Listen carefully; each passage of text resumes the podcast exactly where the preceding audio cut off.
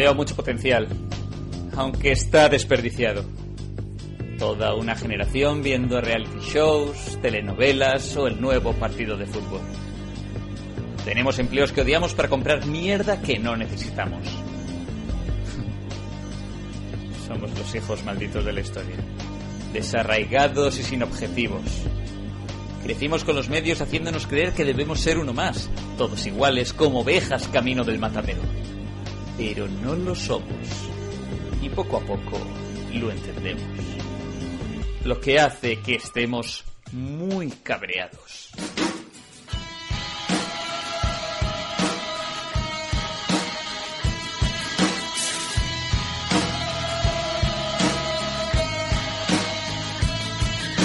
La primera regla de Hello Freaky es escuchar Hello Freaky.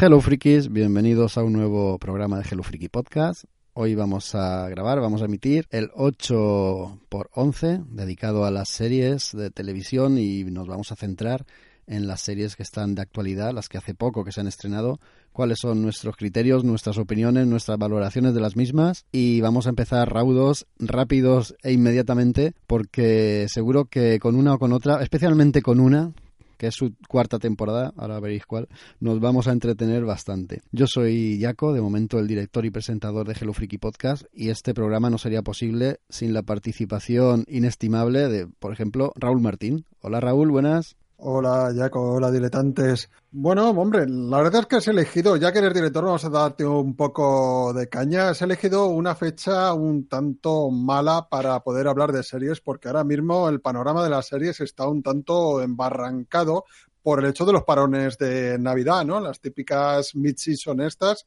Así que, bueno, en cierta manera el que se ponga a escuchar esto lo va a tener bien porque muchas propuestas que vamos a hacer aquí les va a dar tiempo de ponerse al día hasta que vuelvan a reanudar su emisión.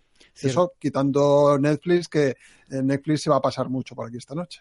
Ahí está. Iba a decir, lo cierto es que muchísimas eh, temporadas paran, pisan el freno y se reanudarán en, uno, en unas semanas, pero también es cierto que entre HBO, Netflix y Amazon están surtiendo de un montón de estrenos que no damos abasto. Podríamos hacer programas de series semanales. Y para hablar de ellas también tenemos, pues, como no puede ser de otra forma, porque sabe más que nadie de series, a Maite. ¿Qué tal, Maite?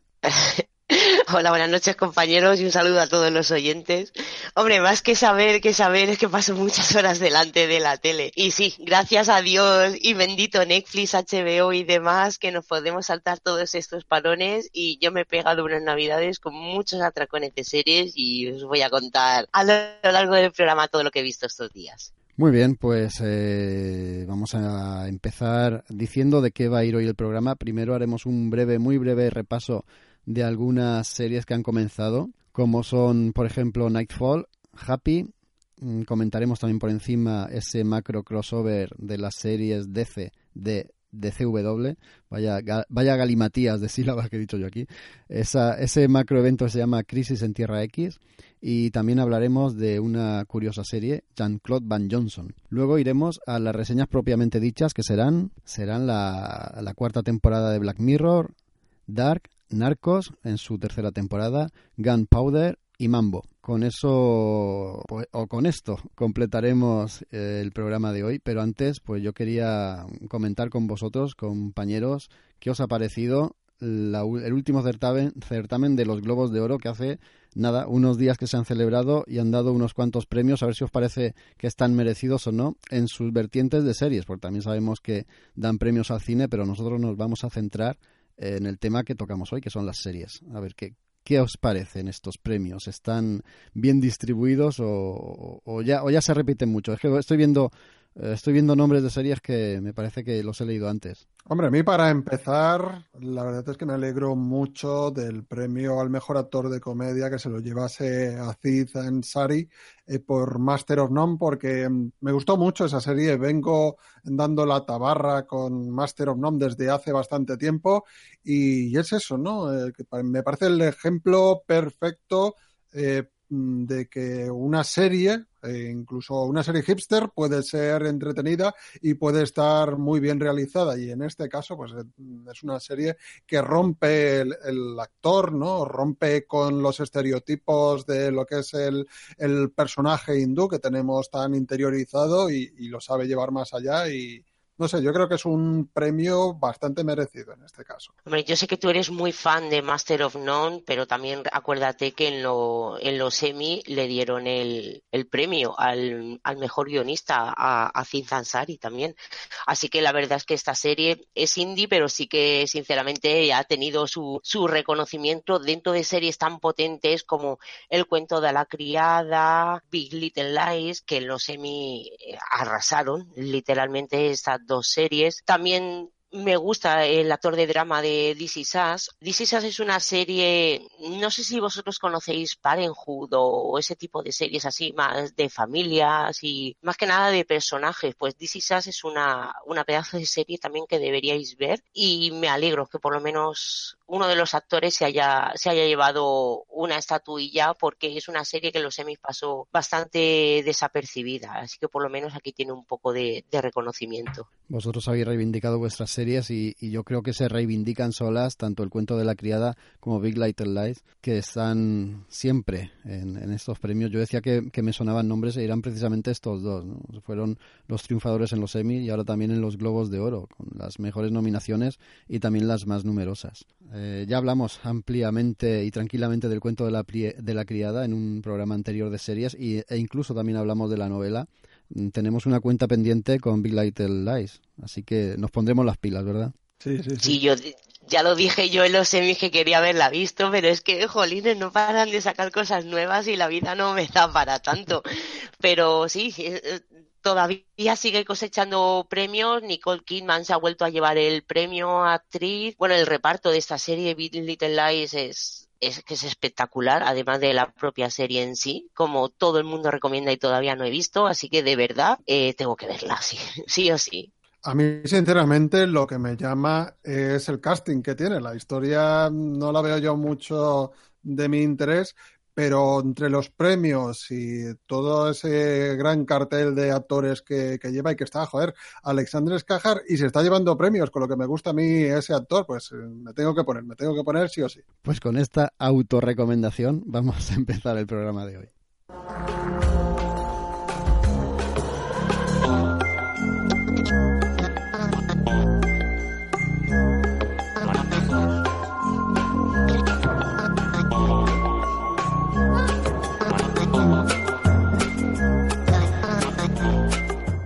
Ahora toca hablar de esas eh, series o temporadas que acaban de empezar. Hemos visto unos pocos episodios de ellas y hacemos un repaso breve y las recomendamos o no.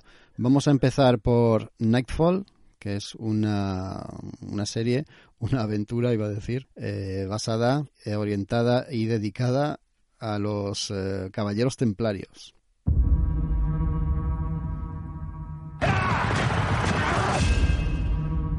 I'm going to ask you to do something. You have no idea how important it is. Take this sword to the Templars in Paris. God's kingdom depends on it.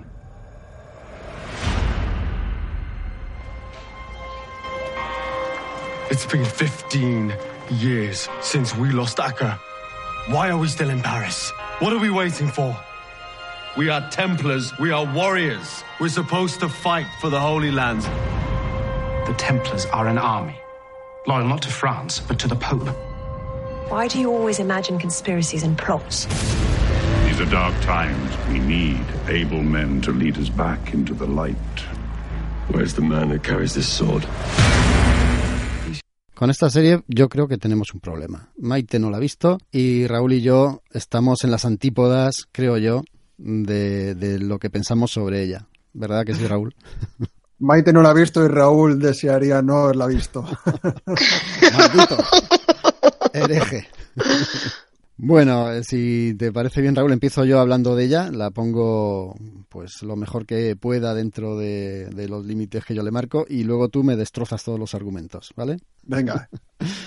Tenemos Nightfall que nos, nos cuenta la historia de estos caballeros templarios. Empieza narrándonos cómo perdieron Acre, una batalla sangrienta y vergonzosa en la que tuvieron que salir con el rabo entre las piernas de aquella ciudad, eso sí, llevándose el grial con ellos, pero en la huida desesperada y desastrosa frente a los eh, infieles pierden en el mar el grial, o eso creen ellos. Nosotros desde el principio, y no es un spoiler porque son los primeros dos minutos, nosotros desde el principio sabemos que uno de los templarios ha hecho una jugada, ha hecho el cambiazo, el típico cambiazo, y lo que se pierde en el, en el mar no es el verdadero grial. Pasan 15 años y la serie nos sitúa en la actualidad de, la serie, ¿no? 15 años después en París y empieza a contarnos pues eh, la situación en la que se encuentra la orden de los templarios, cómo van intentando sobrevivir sin entrar en acción, solamente acumulando riquezas con la esperanza de en un momento dado volver para recuperar Tierra Santa y la serie en, ese primer episodio nos sitúa dentro de todas esas intrigas, tanto palaciegas como intestinas dentro de la misma orden. Vemos cómo se llevan mejor o peor unos caballeros con otros, vemos eh, las traiciones que se fraguan dentro y también comprobamos lo ligados que están de distintas maneras, y esto quien lo haya visto entenderá por qué lo digo, lo ligados que están algunos de los caballeros templarios con miembros de la realeza francesa. Y a mí me ha parecido una serie modesta, es verdad, pero bien, bien elaborada, con un buen nivel de producción. Me encanta eh, una serie medieval no tenga los castillos destruidos, no, no hayan rodado sobre escenarios tal cual están hoy, sino que se hayan preocupado en recrearlos, que esté todo limpio, se nota que, se han preocupado en eso, y luego con una fotografía que a mí me parece muy, muy buena. Hay unos interiores eh, palaciegos y unos interiores de las catedrales que a mí me dejaban con la boca abierta. Trabajo de actores eh, discreto, pero aceptable para lo que es una producción de este nivel, que no olvidemos que aunque la está emitiendo HBO, es una producción que corre a cargo del canal Historia y viene a ser algo así como, como Los Vikingos, ¿no? la versión templaria de aquella serie de Los Vikingos. Detrás de la serie está como productor Jeremy Renner, que es Ojo de Halcón en Los Vengadores, muy, muy interesado en que esta serie saliese adelante y también participa en ella. De momento se han, se han emitido cinco episodios. Yo lo comentaba antes con Raúl. Creía que iba a tener más tiempo en estas vacaciones que acaban de pasar, pero ha sido al contrario, he tenido menos. Entonces solo he podido ver uno de los episodios, pero sí que me ha parecido suficientemente interesante y con un guion predecible, es verdad, y también algo, algo sobadete, no, no va a sorprender, pero sí que consigue, por lo menos para mí, mantener ese puntito de interés, porque yo creo que todo lo que sean castillos, cosas medievales, armaduras y espadas, a mí me gusta. Y ahora tú, Raúl, te puedes dedicar a, a ponerme patas para arriba. Hombre, yo he visto un capítulo, no creo que vaya mucho más allá. Eh, no, no cobro por esto y desde luego mm, lo que es torturarme tampoco me va demasiado. Así a primera vista me ha parecido que Nightfall es la serie Vikingas, Vikingos, perdón, de, también del canal Historia, hecho por el equipo de Águila Roja. El equipo técnico de Águila Roja, más o menos, parece que después de eso se ha dedicado a, ponerse con esta serie, porque es una serie que ya en la época en la que estamos, pues eh, a nivel técnico, yo creo que lo tendrían que haber cuidado un poco más, porque, por ejemplo, yo que sé, hablamos de los Tudor, una serie que tiene ya, ¿cuánto? Seis, siete años, está mejor. Aquí que tú dices que, bueno, te ha gustado los escenarios y tal, yo recuerdo pasear por Carcassonne, que es un castillo medieval recreado en el siglo XX prácticamente, y parecerme más real incluso con los turistas dentro paseando que no los escenarios que veía por aquí. Y luego lo que sí que tú ya un poco eh, ya lo has dejado caer, a mí me ha parecido muy, muy evidente, es ese guion flojo que tiene repleto de giros que ya te los ves venir, o sea, eh, aparece, volvemos a lo mismo, eh, es que vemos que aparece el consejero del rey, un rey pues un tanto también cuestionable, aparece el consejero del rey y es que ya sabes que va a ser, va a ser el lengua de serpiente de, la serie, por decirlo así, ¿no? Y efectivamente te lo vas a encontrar, no sé, mm, aquellos que estén acostumbrados a ficciones tipo, como he dicho antes, eh, los Tudor, los Borgia o incluso vikingos, esto se, le va a parecer un, un, más de lo mismo.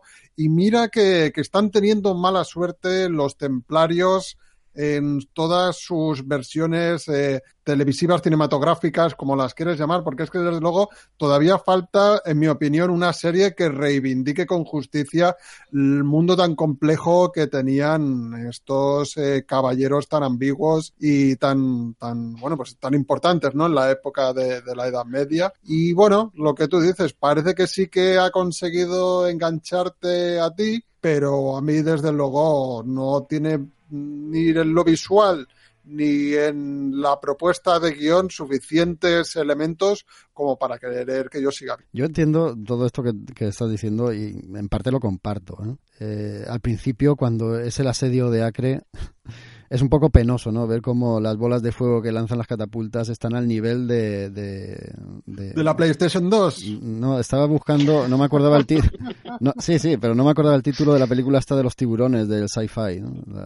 Desarnado, están al nivel de Sarnado, es cierto, ¿eh? Porque se va de ahí muy, muy pegoteado. Eso mucho decir, ¿eh? Sí, sí, están en ese nivel. Pero yo qué sé, me recordaba mucho a, a los mosqueteros, ¿no? De, de Dumas y esas cosas, esas eh, intrigas palaciegas que se ven venir de lejos. Efectivamente, el consejero del rey, tú dices, tío, a mí no me engañas y ya te veo y sé que eres el malo, sé que eres el traidor. Todo eso es muy predecible, pero al mismo tiempo, bueno, una de esas historias que nos acostumbran ya desde hace mucho tiempo a ver y que ya tenemos caladas en la distancia pero no sé, yo sí que le veo el encanto, ¿no? Y le veo el, trabajo que puede haber detrás. A mí me gusta. También es verdad que, que, los combates y todo esto son no son los de Juego de Tronos ni los de una gran producción, pero bueno, aún así, son templarios, eh, tiene un, un, argumento y una historia que mezcla ahí cuestiones de fe, cuestiones históricas y todo eso pues a mí me gusta. ¿Qué quieres que te diga? Ya, ya tiene... Lo repito, que aquellos que echan de menos Águila Roja que se, vaya, que se lancen de cabeza por ella. Cuidado que Águila Roja tiene un montón de seguidores, ¿eh? Bueno, les estoy haciendo un favor. Bueno, como esto no va a acabar bien, vamos a pasar con la siguiente, que, se trata se trata de Happy. My life is an ever swirling toilet that just won't flush. I don't think I can die.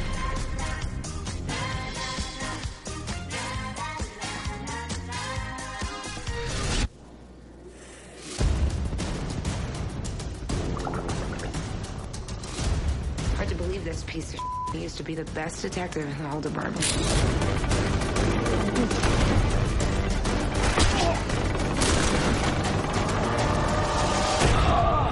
I died.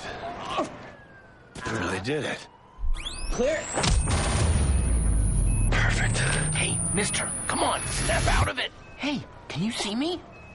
Whoa, whoa, whoa, you can see me! What the hell? I'm happy! The happy horse, horse, horse so full of fun, of course, of course! It's plain to see it's fun to be happy! Here comes the fun! You're not real. I'm an imaginary friend. I'm Haley's imaginary friend. Come with me. She's the sweetest little girl in the whole world. Ow! And you're the only one that can help me save her. Maite, cuéntanos de qué va esta locura. Pues bueno, eh, esta serie está basada en un cómic de Grant Morrison y de Darius Robertson que se llama igual que la serie Happy.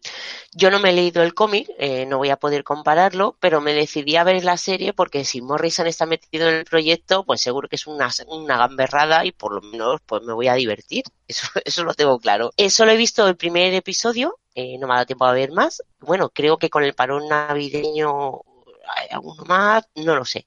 Me estoy fuera de juego, pero sí que os voy a hablar eh, del primer episodio que, que he visto. Como protagonistas tenemos a Chris Meloni, que interpreta a un ex policía llamado Nick Sachs, y a Patton Oswald, que es el que le pone la voz al caballo Happy. Bueno, más que caballo es un unicornio, eh, un unicornio azul, que es un dibujo animado. Dentro de una serie hecha, interpretada por humanos, pues hay un personaje que es este unicornio azul, que es que podía ser perfectamente una animación de Pixar. Bueno, esta serie se estrenó el 6 de diciembre en el canal Sci-Fi Y nos sirve, este primer episodio nos sirve de presentación y conocemos a, como he dicho, a Nick Sachs, que es un agente de, ex agente de policía, que ahora es un asesino a sueldo. Pues el tío es alcohólico, está enganchado a las pastillas, tiene un sentido del humor muy negro, es muy cínico y no tiene ningún tipo de problema en asesinar con nadie. Para acabar con tres tíos, pues le disparan y lo dan por muerto. Eh, lo recoge una ambulancia, el tío está más muerto que vivo realmente, y de pronto comienza a ver un unicornio azul volando delante de él, que se llama Happy. Eh, y le habla, revolotea a su alrededor, pero solo él puede verlo. Y claro, él se piensa que es una alucinación provocada por las drogas que se mete. Pero resulta que Happy es el amigo imaginario de una niña que se llama Haley. Y esa niña ha sido secuestrada por un hombre que va disfrazado de Santa Claus. Pues Happy eh, buscaba a Nick para que le ayude a rescatar a la niña eso no es todo, porque cuando estaba haciendo el encargo de matar a estos tres hombres, Nick se entera de una cosa muy importante y resulta que todo el mundo va detrás de él para asesinarlo. Entonces, eh, tenemos que Happy y Nick que son dos personajes diametralmente opuestos, que no tienen nada que ver uno con el otro, pues tendrán que pues ayudar a, rescatar a, a, Hailey, a esta niña, y a la vez, pues nada, intentar escapar de esta gente que, que va detrás de, de, Nick para obtener ese, ese secreto que solo él tiene. Pues nada, como no tienen nada que ver, pues tienen que trabajar Happy y Nick juntos, porque si quieren sobrevivir, eh, tienen que aprender a colaborar. Y no sé de este primer episodio. La verdad es que es muy difícil tomarte, o sea, formar una, una opinión definitiva sobre esta serie con, con, tan solo un episodio. En general, la serie no me ha parecido nada del otro mundo. Sí que es verdad que necesito ver algún capítulo más hasta ver, para ver hasta qué punto la historia de Nick me acaba enganchando. Pero sí que es verdad que con algunas escenas me he partido de la risa. Y es que a ver, no se le puede negar el estilo tan, morrisoniano que, hay. Tiene violencia, tiene mucha sangre, tiene un humor negrísimo, pero aunque conociendo al autor, seguro que el cómic es todavía bastante más explícito y más gamberro. Y hablo desde la, desde la suposición porque, como he dicho, no lo he leído. Y eso que Morrison también guioniza la serie. Eh, colabora también con Patrick McMaus y Brian Taylor y entre los tres guionizan estos siete episodios que tiene que tiene la serie de aproximadamente una hora, no llega, unos 50 minutos. Y sí que es verdad que ver el segundo, pero era un poco mejor, sinceramente no sé qué hacer y decidir si seguirla o no, o a lo mejor la dejo y me voy, me voy a ver a los cómics. Porque sí que tiene toda esa mala baba de Morrison, tiene esas escenas, bueno, es si veis el tráiler directamente es, es, muy gracioso, sale un tío bailando de los sesos y chorreando sangre, que lo estoy contando así y es un poco brutal, pero es que cuando lo veis en la animación es, es muy gracioso porque Morrison tiene ese don para hacer que te rías con cosas, dices, ¿por qué me estoy riendo de esto? Porque no debería, pero es que me hace muchísima gracia y esos puntos sí que los reconozco en la serie, pero en general el episodio, como he dicho, no, no me ha sorprendido ni me ha parecido nada del otro mundo, pero esos toques de humor y de comedia negra son los que me van a hacer que me dedique a ver el segundo y yo os diré cuando, cuando vea el resultado. Yo todavía no sé si deciros si me gusta o no me gusta. Necesito un episodio más, pero por lo menos comentarla que se ha estrenado y que, que podéis ver, disfrutarla cuando queráis. ¿Dirías, Maite, tú que es una serie del perfil de Predicador? Es mucho menos profunda y más gamberra bastante más gamberra y la trama en sí también es que claro la o sea lo que es el cómic de predicador tiene una historia larguísima y entonces se puede desarrollar mucho esto no pero me, me refería a la serie ¿eh? Ah, no, no, la serie cualquier cosa mejor que Predicador. Eso ya está. Eso, esta serie es maravillosa. Es una obra maestra comparada con Predicador. De aquí a Lima tampoco la, actuación de Chris Meloni no está mal, pero tampoco es digna de mención. Y esa es la tónica así un poco de la serie, que todavía tengo que, que encariñarme un poco con el personaje y en un episodio no lo consigue, eso sí que es cierto. Pero esas coñitas y esas bromas de Morrison pues me pierden y, y por ahí me ganan. ¿Sabes cuántos episodios tiene la serie? Siete, siete episodios. Es que como el, el, la serie en cómics son cuatro, no sabía. Entonces si... supongo que habrán metido algo más de relleno. paja y de relleno, porque son, serían, no llega a siete horas, pero porque más o menos son 45, 50 minutos por episodio. Entonces a lo mejor habrán metido algo más. Eh, lo, es que lo que te digo, como no he leído, es que no puedo hacer ni una pequeña comparación. Si el primer episodio trata unos números en concreto, no, no tengo ni idea de eso. De todas formas, estando guionizado por Morrison, síntoma también de garantía, más o menos, ¿no? Digo yo. Yo el, primero lo recomiendo, por lo menos por es curiosa, ¿sabes? Es que no sé, es definirla que es un poco extraña. Es es un poco refrito, pero tiene cosas buenas. Es que si tampoco puedo profundizar más para no decir nada. Tampoco perdéis mucho, perdéis una hora, la veis y ya está. Pero es, verdad que con un solo episodio tampoco se puede hacer una valoración categórica, ¿no? Ni condenar la serie. ¿Verdad, Raúl? sí, quizás un poco también puede ser recomendable a aquellas personas que le gustase eh, estas películas de, de, Ted, ¿no? Del oso, del oso de peluche, así macarra y tal, ¿no? Quizás también se mueva un poco por por estos territorios. Es que a mí Ted no me gusta absolutamente nada y esta y esa serie me ha gustado bastante más que Ted, eso sí que es cierto. Hombre, eh, viendo imágenes ahí del tráiler, conociendo el cómic, mm, por lo menos sí que se parece estéticamente o visualmente a escenas que hay en el primer número del cómic a mí me las ha recordado totalmente, ¿eh? el, ese Papá Noel, el, el, muñequito ese azul, o sea, el, no sé cómo llamarlo, el, unicornio. ese azul es, es, clavadito también al del cómic, cuando lo ve en la ambulancia, todo eso es, igual, está calcado. Sí, yo lo tengo, la tengo muy olvidada esa serie, pero sí, que sí que lo he reconocido, nada, perfectamente. Pues entonces, em, eh, si vosotros habéis leído el cómic precisamente, pues echarle un vistazo, porque sí que tiene cosas muy graciosas. Eh, si decís que son cuatro números, tienen que haber metido algo más de trama que lo que vosotros habéis leído. Entonces, supongo que aunque la gente haya leído los cómics, puede haber algo que, que les sorprenda, que no sea solo calcado. Seguro, no, pero además lo, lo que decía, que aunque sean siete episodios, y si está Morrison ahí metido en el proyecto, seguro que no son paja, que están por algo. ¿Pasamos a la siguiente? Vamos. Vamos a hablar de superhéroes DC. weapon. We fight to protect the people that we love. Let's get to work. Everyone you care about, everyone you love, they're going to die. Failure's not an option. Losing is not an option.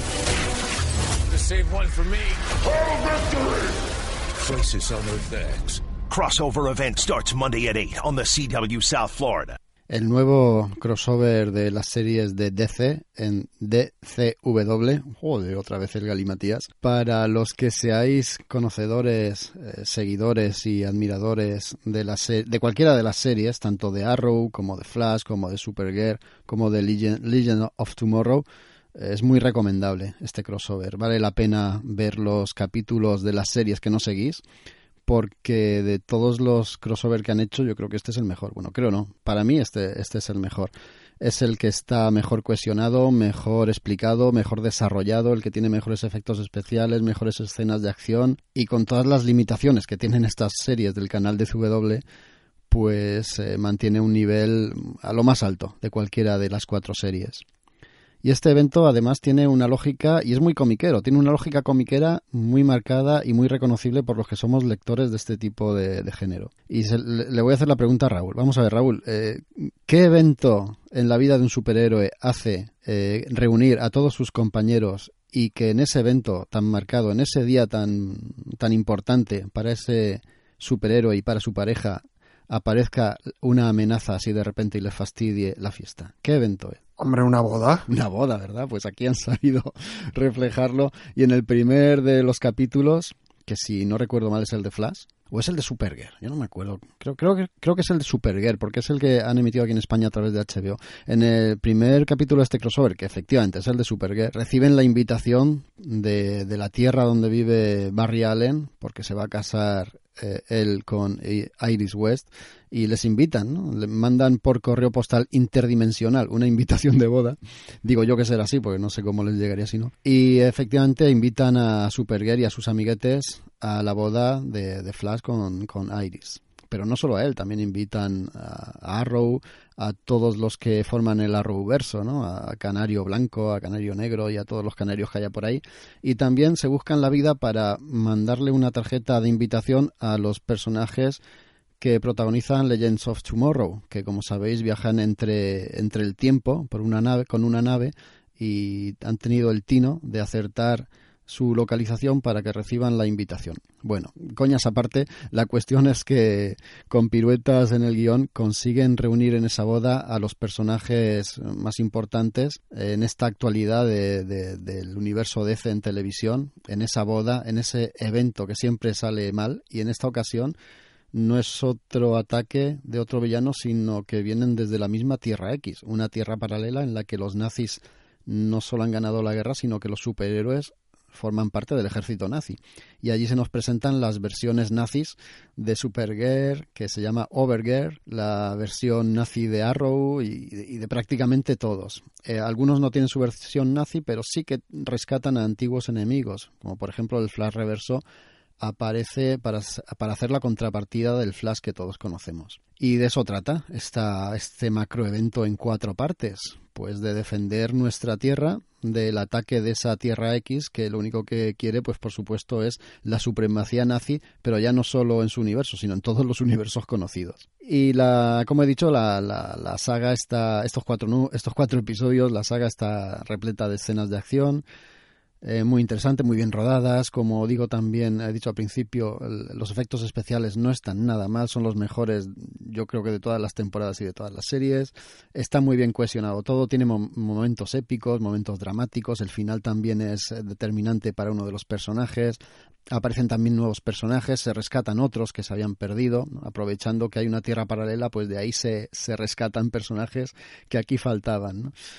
Y además se presenta The Speed, eh, o The Ray, es The Ray, perdón, eh, un nuevo personaje de este universo de la, de la cadena de CW que se ha estrenado su serie ya no en imagen real sino en animación, ¿no? pero se presenta aquí en este Crisis en Tierra X. Tiene además, como ha pasado habitualmente en las temporadas, sobre todo de Supergirl, tiene un montón de guiños, guiños incluso a Spider-Man, tiene guiños también a la película Superman 2, guiños que los que seáis lectores o seguidores de este tipo de género vais a saber disfrutar y os van a sacar más de una sonrisa y os van a acercar también al evento. Yo me lo paso muy bien viéndolo y la verdad es que no te anima, por lo menos a mí, no me anima a reengancharme a series como Arrow o Legends of Tomorrow, pero sí me anima a seguir con las que estoy, ¿no? Que es Flan, es Flan digo yo, es Flash, es que tengo hambre, he dicho Flan, es Flash y, Supergirl, ¿no? Son las que estoy siguiendo y pues esta, este macroevento me, me las confirma y confirma que son mis personajes preferidos de, esta, de estas versiones en imagen real. Yo sé que los, que los dos que están aquí hablando conmigo no van a verlas, por mucho que yo les lance flores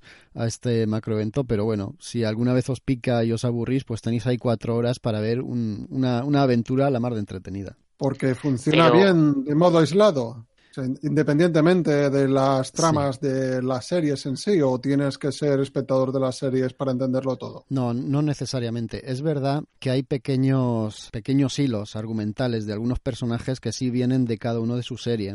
Por ejemplo, sobre todo eso se nota a ver en, en Leyendas del Mañana en Firestorm. ¿no? Ahí hay una cosa que viene coleando de la serie, pero no es imprescindible que sea seguidor de las mismas. Se puede ver independientemente y se disfruta mucho. Eh, antes de que hable Maite, que sé que iba a decir algo, que no se me olvide, no son todo flores, también hay que darle zascas. ¿eh? También hay que ponerse o sacar los puntos negativos que tiene. Y, y, al fin y al cabo son los mismos que tienen estas series. ¿no? Están a veces demasiado orientadas al público juvenil, a veces confunden el público juvenil con público corto de entendederas y no es así. Y a veces se pasan de ñoños y a veces se pasan de simples. Y a veces también irrita un poco ver dos personajes femeninos que en una situación, mm, digamos, delicada, de combate, cuando coinciden esos dos personajes femeninos, se ponen a hablar entre ellas y se ponen a hablar de que a mí me gusta más este, o podré casarme yo, o te quiere más a ti, o... chorradas, chorradas que te sacan un poco, un poco mucho del argumento, pero bueno, al final se lo terminas perdonando porque el conjunto, el conjunto sale vencedor. No, yo te iba a preguntar la misma pregunta que te he hecho Raúl, pero luego además te, quería preguntar si esto eh, tiene final o estará eh, continuará en una segunda segunda temporada o, la historia está cerrada? No, esto en, teoría se cierra, ¿no? Cuando este evento se cierra dentro de, de, esta serie, la última de Leyendas del Mañana, y ahí queda aparcado y ya cada serie sigue con su rollo, ¿no? Sin embargo, como siempre pasa, siempre se queda una puertecita abierta por si ha gustado demasiado y tienen que volver a rescatarlo. Ya sabes cómo funciona esto, Maite, no te lo voy a contar porque no te voy a descubrir nada. Pasamos al, a la última serie que vamos a analizar así en su actualidad y es Jean-Claude Van Johnson. It's a name synonymous with toughness, with reliability, a name that inspires confidence, respect. Jean-Claude Van Damme. And when you hear it, you know exactly what you're going to get. A grown man doing full frontal splits. Damn. Introducing the all-new Jean-Claude Van Damme. This was a terrible idea. Jean-Claude Van Johnson. Coming soon. Maite, ¿de qué va esto? Pues bueno, esa serie eh, la estrenó Amazon el 15 de diciembre. Es una comedia, eh, solo tiene una primera temporada de seis episodios eh, y duran 30 minutos cada uno, que es, que es muy cortita. Yo solo voy a hablar del primero, que es el que he visto. Una serie que está dirigida por Peter Atencio y está producida nada más y nada menos que por Ridley Scott, ¿eh? que, que aunque creáis que esto es solo una comedia ligerita, que, lo es, pero que detrás hay cabezas pensantes importantes. También está David Zucker, eh, Peter Atencio es también productor y el propio Van Damme también forma parte de la producción de, su serie. Es una, una de, las de las producciones originales de, Amazon Prime. El año pasado, en el 2016, sacó el piloto de esta serie y fueron los propios suscriptores a, la, a Amazon los que decidieron si querían ver completa esta, esta temporada o, no la votaban. No la votaban como que no, que, que no les parecía interesante. Y así que ahora mismo ya tenemos la temporada completa un año más tarde, con lo cual es que la serie tuvo bastante éxito. Eh, esta serie mezcla realidad y mezcla ficción. ¿Vale? Nos muestra a un, tiene 57 años y aunque es millonario y se acuesta con todas las mujeres despampanantes que quiere, en realidad no es feliz. Él está deprimido, vive solo, añora esos tiempos en los que hizo películas como Time Cop o Soldado, Soldado en, universal, pero lo que más añora en, esa vida de actor que llevaba es que resulta que Van Damme no solo era un actor, es que en realidad era un espía que se llamaba Van Johnson y además era el mejor espía de todos, por supuesto, y utilizaba su profesión como actor para hacer misiones encubierto, ¿vale? Pues combatía contra narcotraficantes y con un montón de delincuentes. Pues un día comiendo en un restaurante se cruza con su excompañera de misiones, Vanessa, que en realidad es el amor de, de su vida, tenían una, relación, ambos estaban juntos, pero rompieron. Y entonces ahora él decide el que quiere reconquistarla. Pues así que eh, Van Johnson eh, se vuelve a enrolar como superagente, eh, totalmente fuera de forma, porque como he dicho, eh, está retirado, no se ha cuidado nada, está débil, en baja forma, está completamente desconectado de las nuevas tecnologías, pero aún así tendrá una oportunidad de trabajar con Vanessa y así pues puede intentar volver con ella. Así que Van Damme acepta un papel en una versión horrible de, de Huckleberry Finn, pero tenéis que verla porque de verdad es, es, es una risa, pero esta película en realidad es una tapadera para realizar una misión. Y la realidad acaban mezclándose y acaban provocando pues un montón de situaciones muy graciosas y que por lo menos yo me he reído. Eh, lo bueno de esta serie es que Van Damme hace hace referencias a sus pelis y ya no referencias buenas, sino también utiliza las malas críticas que tuvieron alguna de ellas, porque no todas las pelis de Van Damme fueron buenas, y entonces todo eso lo aprovecha a su favor y hace que te rías y te saca más de una sonrisa. También, además de, lo vemos ahí soltando patadas al más puro estilo Van Damme, hay intriga, y la interpretación de Van Damme eh, es que lo hace bien. A mí me ha gustado cómo lo ha hecho. Eh, sin más, porque es una serie ligerita, ¿vale? No tiene pretensiones, tampoco es original, porque el tema de la autoparodia ya lo hemos visto en, otro montonazo de series, como, no sé si conocéis extras de Ricky Gervais, el Life is Too Short de Walt With Drops, el, el, actor que hace de Willow, o de Grinder, que, que Rob Lowe también hace una autoparodia de su vida y también es bastante graciosa, pero para un primero episodio a mí me ha gustado, me ha entretenido y me ha gustado con ganas de más. Y como son seis episodios, le veo que esta serie promete sin, como he dicho, eh, sin muchas expectativas. Pero aunque no seas un gran fan de Van Damme, sí que vas a conocer más de un guiño que hay, porque hay muchísimos guiños y muchísimas frases de sus pelis, pero aunque no seas un fan del actor y no conozcas sus películas, te, ríes, porque de verdad sabe aprovechar el, el carisma que tiene y encima tiene muy buen sentido del humor, se ríe mucho de él y eso hace que yo me ría también. Yo la recomiendo. Yo sin ser un seguidor de Van Damme, nunca lo he sido, nunca me ha terminado de gustar, pero sí que me atrae en la serie, por el tema de la autoparodia, por el tema de reírse de sí mismo, es algo que yo creo que Van Damme no es la primera vez que lo hace, además por lo visto lo hace bastante bien y tiene el aliciente de que los episodios son cortitos, eso siempre anima a verla y bueno, yo creo que sí que picaré, te seguiré eh, la recomendación Maite, ya te contaré. Vale, luego me iréis comentando, tía, vaya mierda de serie que me has hecho ver. Pero no, a mí por lo menos me ha gustado. Bueno, vamos a pasar a las reseñas propiamente dichas, ahora sí, temporadas completas que nos han gustado o no. Veremos, yo creo que para empezar sí que ha sido el caso, porque se trata de la cuarta temporada de Black Mirror.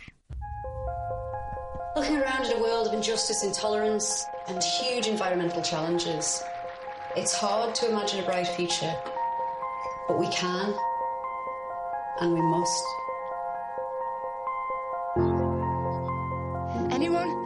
Hello?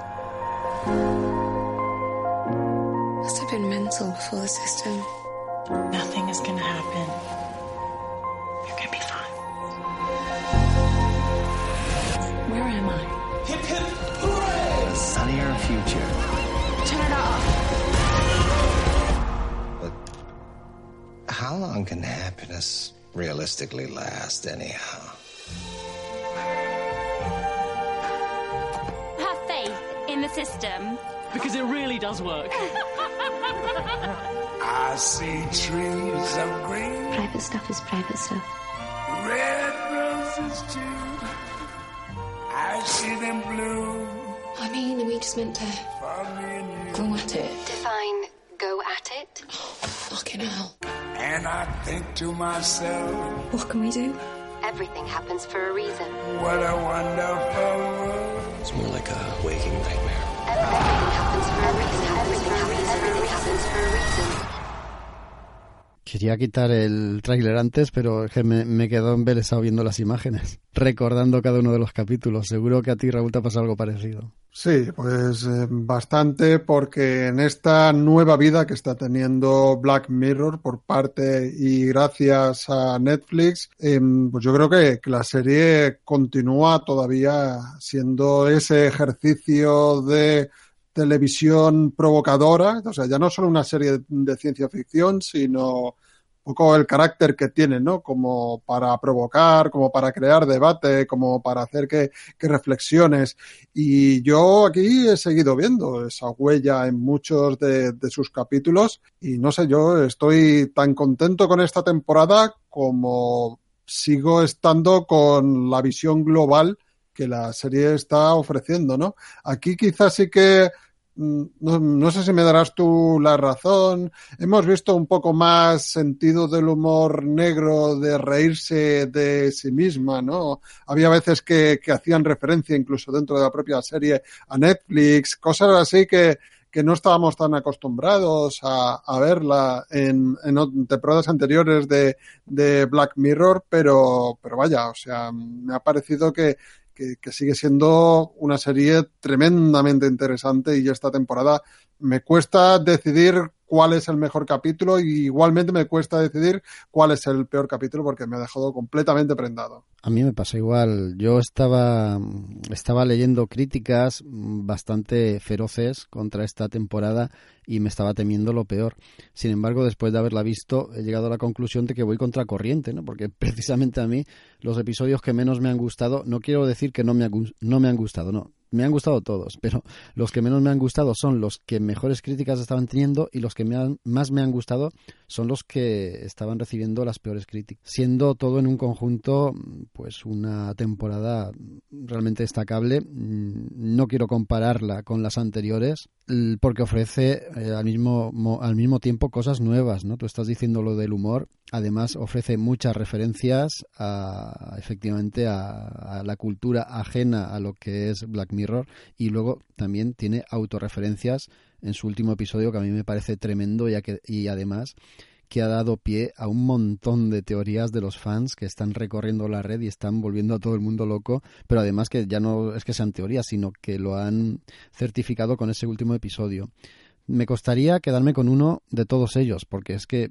yo creo que ese también es uno de los grandes aciertos que tiene Black Mirror, ¿no? Que cada episodio es totalmente distinto al anterior, explora un género distinto también. A todos ya lo sabemos, a todos ellos les une una misma trama, un, mismo, una misma espina dorsal, que es la, tecnología llevada a sus extremos, pero me parece que en esta ocasión han tenido también el acierto, por lo menos a mi punto de, ver o a mi visión, de, de marcar muy bien los tiempos y me refiero a, mostrar episodios que transcurren en un tiempo que no es el nuestro, ¿no? Con ese episodio en, blanco y negro que nos habla de un futuro posapocalíptico, por ejemplo, me estoy refiriendo a ese que es el más evidente de todos, ¿no? Eh, estoy queriendo decir que están mm, mostrando en los episodios como hay una línea temporal muy marcada, distinta, que avanza o retrocede según el antojo de, los directores de cada uno de los capítulos. Y a mí me parecen todos grandes historias mm, con sus peros, algunos de ellos, y ahora los comentaremos si te parece bien, pero en general muy, muy destacable y muy por encima de muchas de las series de la actualidad. Hombre, ahí tan tan por encima que, a, mí, a mí me parece que esto es ciencia ficción de altos vuelos Actualmente no se me ocurre una serie de este género que sea mejor. Quizá alguna ficción así pequeña, desconocida, que, no he llegado a ver, pero desde luego que, que esta serie para la gente que le gusta mm, no me no me hace demasiada gracia poner etiquetas, pero por así llamarla ciencia ficción inteligente, mm, yo creo que es una serie que, ofrece muchísimo y que deja bastante satisfecho, ¿no? Nuevamente en esta temporada, pues hemos tenido mm, episodios con caracteres eh, muy dispares, ¿no? Una, el primer capítulo, ¿no? El USS Callister este es un homenaje a la serie Star Trek, ¿no? Y a todos los fans y a todo el fenómeno que, que ha conllevado Star Trek, pero hemos tenido luego otras historias. A mí personalmente la de Arcángel me marcó mucho, ¿no? Como padre, porque es como es la historia de, de alguien que, como la tecnología quiere sobreproteger tanto a los niños que los, los acaba convirtiendo, bueno, quien que lo vea, ¿no? Quien quiera saber que acaba convirtiendo un niño sobreprotegido hasta un punto extremo de, casi roza la locura, ¿no? De la madre, de lo que puede llegar a, hacer con, esta nueva tecnología, ¿no? Como pixelar para que el niño, en, digamos, in situ, no vea la sangre o no vea cosas que le dan terror, no sé, me parece que al menos yo conecté mucho, ¿no? Con, con esta con este capítulo y luego pues eso pues eh, asesinatos eh, eh, una historia que recuerda mucho a la serie al programa este de citas mm, futuros posapocalípticos y luego como tú como tú bien dices acaba con, con un último capítulo que es un enorme monumento a todo lo que es hasta ahora mismo Black Mirror lleno de metalenguaje con guiños a otros capítulos una pequeña caja que a su vez contiene otras cajas, ¿no? Capítulos o historias para capítulos que quizás no hubieran sido muy contundentes si se cuentan en un capítulo único. Aquí están contenidas de una forma mucho más breve y eso hace que, funcione. No sé, ya te digo, es que a mí esta serie, lo que es el, la forma en que transcribe los eh, guiones y creo que, que tienen cada capítulo tiene la, duración justa, son duraciones variables, y es que ni me sobra ni me falta nada, ¿no?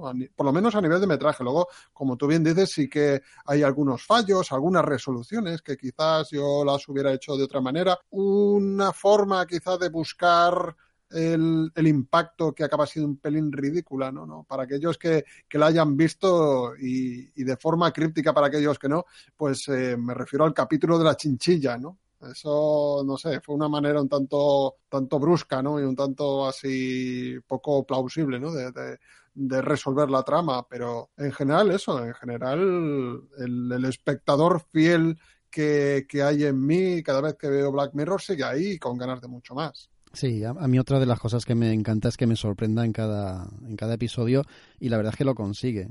También tiene un ritmo variable de un episodio a otro, eso también es algo que me, me gusta porque me descoloca, me descoloca totalmente. El primero es ese homenaje sin velar para nada, iba a decir velado, pero es que no, no, se vela en absoluto, es homenaje a Star Trek, que además de contener mucho humor, contiene también carga importante de tensión y de efectos especiales, ya de paso. Luego tenemos eh, ese episodio que es Arcángel, que yo, por cierto, Raúl, lo vi con mi hija, fíjate lo que te digo, tiene, tiene 12 años y fue, fue una experiencia curiosa, ¿no? Porque ella también se metía en el papel ya no del, progenitor, que sería el mío, sino se metía en el papel de la hija, ¿no? Y se ponía en ese papel de que, joder, cómo me intentan sobreproteger, que son capaces de vetarme y de velarme eh, la misma realidad para que yo no sufra. Eh, fue muy curioso, de verdad.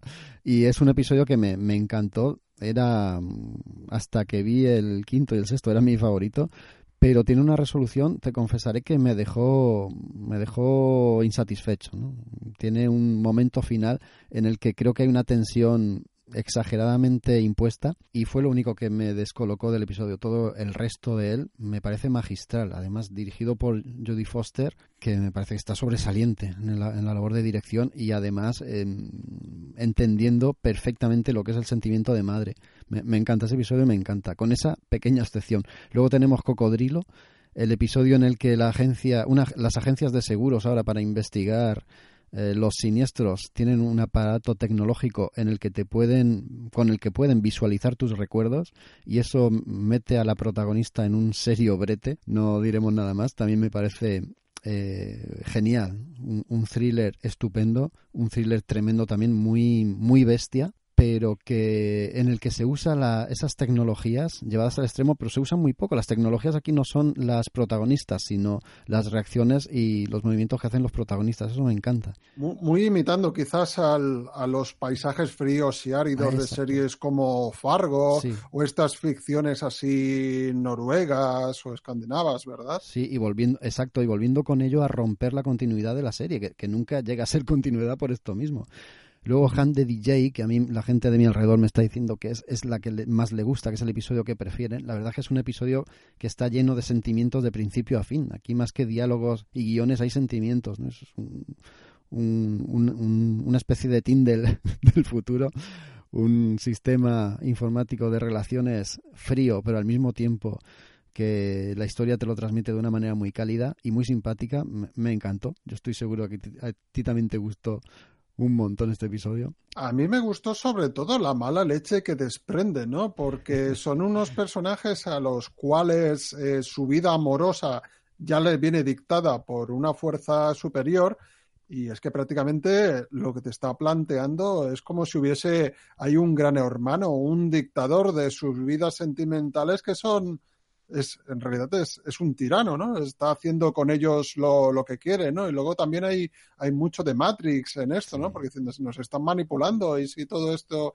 es un mundo de ficción, un holograma, ¿no? Se juega, tiene muchas, muchas capas esta historia. Quizás eh, sí que es uno de esos capítulos en que el giro final mmm, yo lo hubiera cambiado o lo hubiera eliminado, lo hubiera hecho quizá un poco más, más ambiguo, pero hasta que llegamos a ese punto, sí, sí, es un, un capítulo realmente fascinante, ¿no? Es de, es de, esos que te metes y dices, pero ¿qué está pasando aquí? Sí. ¿Esto por qué, por qué va así? ¿Por qué funciona de la otra manera? ¿No? ¿Son víctimas o, o ellos mismos se eligen eso? No sé, es muy... Es de los que antes, es de esos ejemplos que yo decía que antes dan mucho que pensar, ¿no? Y plantearte y, y hacer debate. Sí, es verdad que estás todo el capítulo diciendo, bueno, ¿qué es lo que está pasando aquí? Estoy esperando que acabe para saber realmente lo que está pasando porque sé que aquí hay algo que falla y yo estoy contigo, ¿no? Ese, ese final me hizo decir, venga ya, hombre. Pero durante todo el episodio lo estuve, lo estuve disfrutando. Otra vez me volvió a descolocar con el siguiente, que es Cabeza de Metal, que es un, una narración de un futuro posapocalíptico del que no vamos a decir nada, pero a mí me encantó la soledad que transmite eh, la protagonista, todo lo que le va pasando y, y la manera en la que eh, a través de los cincuenta y tantos minutos que dura el episodio, en ningún momento se me hizo se me hizo pesado ni se me hizo aburrido, y me mantuvo muy en tensión, me puso incluso nervioso el episodio y con esa fotografía en blanco y negro que nos transmite la desolación a la que la humanidad eh, ha, sido abocada, seguramente por estas tecnologías que nos ha, nos ha estado contando la serie durante todas las temporadas y nos seguirá contando. También me, ha gustado muchísimo. Y el último... a, los, a los fans del género posapocalíptico, este que no se lo pierdan, porque es un grandísimo tributo a todo lo que es el, género, ¿no? Y hecho con, con una un pulso impresionante, ¿no? No para de, suceder cosas de aquí para allá y te tienen en vilo durante toda, toda la, duración del capítulo. Es un capítulo también buenísimo. Y luego tenemos la guinda con Black Museum, que es un auto-homenaje, ya en el mismo título, ¿no? Black Mirror, Black Museum. ya en el mismo título te está anunciando que se auto-homenajea o se autorreferencia, porque el capítulo está de arriba abajo lleno de referencias a todos los episodios de todas las temporadas y no hace falta, bueno, si os ponéis a mirar con detenimiento vais a ver muchos, muchos eh, elementos, objetos y guiños y huevos de Pascua de los otros episodios, pero sin, sin hacer ese ejercicio de mirarlo todo con lupa, simplemente viendo el episodio vais a estar casi en cada escena diciendo, anda, esto es de aquí, esto es de allí, esto es de este episodio, esto es de este otro. Y eso es una auténtica gozada, porque además de tenerte todo, todo el tiempo pues levantando las cejas, lo que hace es que ni más ni menos que te verifica que Black Mirror está transcurriendo todo en un mismo universo, está transcurriendo todo en un mismo mundo y nosotros lo único que hemos estado viendo a lo largo de todas las cuatro temporadas son distintos episodios de ese mismo mundo antes o después, en el pasado, en el presente o en el futuro. A eso me refería yo antes con los cambios de tiempo. Este episodio nos, eh, nos confirma que todo está interconectado y que me imagino que poco a poco y en futuras, eh, en futuras temporadas pues lo irán desentrañando mucho más. A mí eso me, encantó y me, fascinó y me volvió loco el ver, por ejemplo, un aparato que sale en el episodio de Arcángel, aquí aparece, eh, ver máscaras que salen en el segundo episodio de la segunda temporada, Oso Blanco, y ver un montonazo más de referencias. No sé si tú también estuviste todo el episodio diciendo, anda, esto es de aquí, esto es de allá. Me imagino que sí. Sí, yo estuve todo el episodio maldiciendo mi mala memoria porque decía, joder, si es que esto me suena de algo y e, esto sí que lo he pillado, pero seguro que hay muchas más cosas que se me escapan. Y, este es, es, el capítulo ideal, es la excusa perfecta para luego mm, volver a ver la serie y ponerte este y teniéndolo todo en mente, eh, eso, indagar, ¿no? En cada en cada rincón de, este museo tan macabro y, ver las cosas que aparecen porque seguro que encuentran muchísimas, ¿no? Y sobre Black Museum decir que si le hemos estado lanzando algunos pequeños dardos a finales y resoluciones de algunos capítulos, esto es todo lo opuesto. Este empieza quizá un poco y dice, me parece que va a ser el capítulo malo de la temporada y termina con un final atando todas las tramas que, se van planteando, todos esos cabos que, que, en principio parece que no llevan a ningún sitio a lo largo de, del capítulo, los acaba atando de una forma magistral. O sea, esto es el final que tiene para mí es de, aplauso. Es un final digno de esta, de esta cuarta temporada y digno del episodio. Además, ahí aparece también en algunos, en algunos capítulos de esta cuarta temporada una canción que hemos escuchado en otras temporadas y en otros capítulos. Es Anyone Who Knows What Love Is que escucharemos al final del programa. Que no se me olvide deciroslo para que no desconectéis después de que hablemos nosotros. En resumen, por lo menos para mí, una grandísima temporada de Black Mirror. No estoy para nada de acuerdo en eso que se comenta por las redes de que es la peor temporada de todas. Yo es que no me atrevo a valorar si una es mejor o otra es peor. Simplemente no quiero ponerlas en un baremo diferenciador, simplemente tenerlas todas en, en su justo nivel y saber que esto es una serie que está pensada para muchas más temporadas y para contarnos muchísimas más historias. Y son con una media como la que hemos visto en esta cuarta temporada, yo estoy aquí como loco de feliz. Sí, sí, a mí me parece una serie por encima de la media y, que, en su cuarta temporada no haya perdido fuelle y siga sorprendiendo es algo bastante encomiable. Y, y lo dicho, ¿no? Que si van a seguir a este nivel, a mí me van a tener ahí temporada tras temporada sin, vamos, de los primeros de la lista. Y nos falta saber si Maite se va, se va a animar a verla en breve. Eh, yo solo, yo os estaba escuchando porque solo he visto el primer episodio, el de, no sé cómo se llama, el de Star Trek, que no es Star Trek. Y, y me gustó mucho, pero claro, es que eh, solo me he quedado con uno y no puedo hacer balance de todo. Pero estaba escuchando y estoy deseando de llegar a ese último episodio y buscar todas esas referencias que, que estáis comentando y, opino exactamente igual que vosotros. Es que mm, hasta sin hablar de esta última temporada que no he visto es que la serie en sí es, es genial y como independiente, que cada uno dure lo que tenga que durar, eh, son capaces de contarte una historia completamente diferente y eso es encomiable y el trabajo que hay detrás de, de tantísimos directores y tantísima gente detrás y que todo por lo que estáis comentando acabe enlazado en un, en un último episodio que eso tiene que ser un prodigio de ver porque si ya es una serie que completamente pensábamos que era tan independiente y verlo ahora unidos al final ese trabajo y, y, es que me habéis dejado con la boca abierta. Y es que cuando acabe de aquí creo que voy a verme a continuar con la serie. Muy bien, pues antes de irte eh, tienes que hablarnos de una serie que se llama Dark. Gestern, heute Morgen folgen nicht aufeinander. Sie sind in einem ewigen Kreis miteinander verbunden.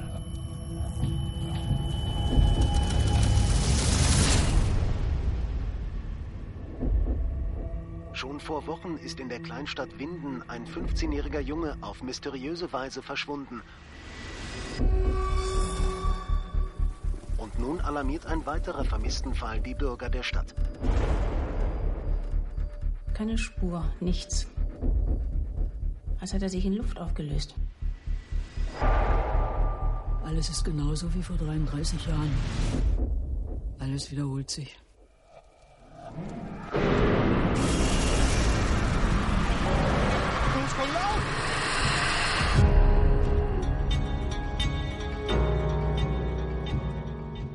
¿Es tan buena como parece? Para mí es la serie. O sea, eh, me dejó realmente impresionada cuando, cuando la vi. Eh, cuando Netflix dijo que iba a apostar por las series de producción propia en cada país, eh, eso es exactamente lo que ha hecho. Y está sacando series de mucha, de muchísima calidad. No sé si conocéis la, la británica de Crown, que si antes comentabais con la de los caballeros templarios, de, de decorados y de intrigas palaciegas y todo, esta es que la tenéis que ver porque es un serión. También tenemos la española de las chicas del cable, su burra, que es italiana, y ahora le toca el turno a Alemania y tiene esa producción que se llama Dar. Está creada por Baran Odar mezclado con ciencia ficción y también con terror. Tiene una primera temporada que, que tiene 10 episodios, cada episodio dura cerca de una hora y esta serie se estrenó, la estrenó Netflix el 1 de diciembre. Y bueno, hablar de esta serie eh, me va a ser bastante difícil porque es una serie muy pero que muy compleja, tiene muchos giros de guion que te sorprenden muchísimo, que te dejan con la boca abierta, pero que claro que evidentemente no puedo contar. Así que lo que es la sinopsis de la trama va a ser cortita, ¿vale? Porque cuanto más más descubráis vosotros y menos sepáis de, de esta serie, mucho mejor. De hecho, yo ni había visto el tráiler, ni sabía de qué iba, pero Netflix me la recomendó y yo es que a Netflix no sé decirle que no. Eh, a ver cómo lo hago para intentar convenceros de que es que tenéis que ver esta serie sí o sí, aunque yo sé que Raúl la ha visto y está completamente en desacuerdo con, lo que voy a contar yo. Pero bueno, esto es lo grande de Hello Freaky. Cada uno tiene su opinión y, y no todas tienen por qué ser iguales. De hecho, también es lo bonito. Así vemos las dos versiones de, una misma moneda. Bueno, eh, la historia comienza en un pueblecito alemán ficticio, porque el pueblo no existe, que se llama Widen. Pues en Widen todos se conocen, es un pueblo muy pequeño, muy tranquilo, está rodeado de bosques, donde es un lugar donde prácticamente no hay delincuencia. Y allí conocemos a Jonas, que es uno de los protagonistas. Eh, su padre se suicidó ahorcándose en su taller eh, hace cinco meses. Y junto al cuerpo del padre había una carta que había escrito él mismo en, que, en que decía que esa carta no debería abrirse hasta el 4 de diciembre de 2019. Y es exactamente esa fecha en la que, en la que comienza la serie. Al mismo tiempo, en el pueblo desaparece un niño llamado Mikkel, el, que es el hijo menor de un policía llamado Ulrich. En el pueblo están todos destrozados, porque como he dicho, el pueblo está muy unido, todos se conocen, así que todo el mundo organiza batidas por el bosque y colaboran para encontrar al niño. Están todos muy preocupados eh, y que desaparezca un niño, pues es algo muy gordo. Y además, eh, lo curioso es que 33 años antes ocurrió algo parecido y resulta que el hermano de Ulrich, el policía, desapareció hace 33 años, eh, en los años 80, en el 80 y algo, y nunca más supieron de él. La cosa se complica todavía más cuando buscando al hijo de Ulrich en el bosque encuentran el cadáver desfigurado de otro niño, que todavía no saben quién es porque no, no pueden identificarlo. Y conforme las investigaciones avanzan, van descubriendo pistas, se van atando cabos y se dan cuenta que la pregunta que hay que hacerse, y esto ya nos lo advierten en el propio trailer, en el propio tráiler, no es dónde ni, no es quién y no es cómo, sino la pregunta que hay que hacerse es cuándo, Miquel, en, en el tiempo. Pues nada, a través de estas dos historias, de la de los niños desaparecidos y el hombre que se suicida, que a priori no tienen nada que ver entre ellas, pero se va todo entrelazando, se va complicando hasta que varias familias y sus generaciones anteriores pues se ven afectadas. Yo cuando vi el primer episodio, eh, lo primero que se me vino a la cabeza fue Stranger Things, por el tema de los 80, pero es que ahora cualquier cosa, en cualquier serie que aparezca un Walkman y cualquier cosa de estas ya directamente la memoria nos tira por ahí. También me recordó a Twin Peaks por el ambiente del pueblo, lo apartado que está y también a It, por la repetición de las desapariciones de los niños cada cierto tiempo. Y en esta serie ocurre cada 33 años. Pero nada, en media hora que veas el primer episodio te das cuenta que es no comparable ni parecida a ninguna de los tres. Ni en el ritmo, ni en la historia. Es que absolutamente nada. La ambientación de Dark es mucho más oscura. Todo es más lúgubre, con colores más apagados, la manera de narrar y de contar la historia es mucho más lenta.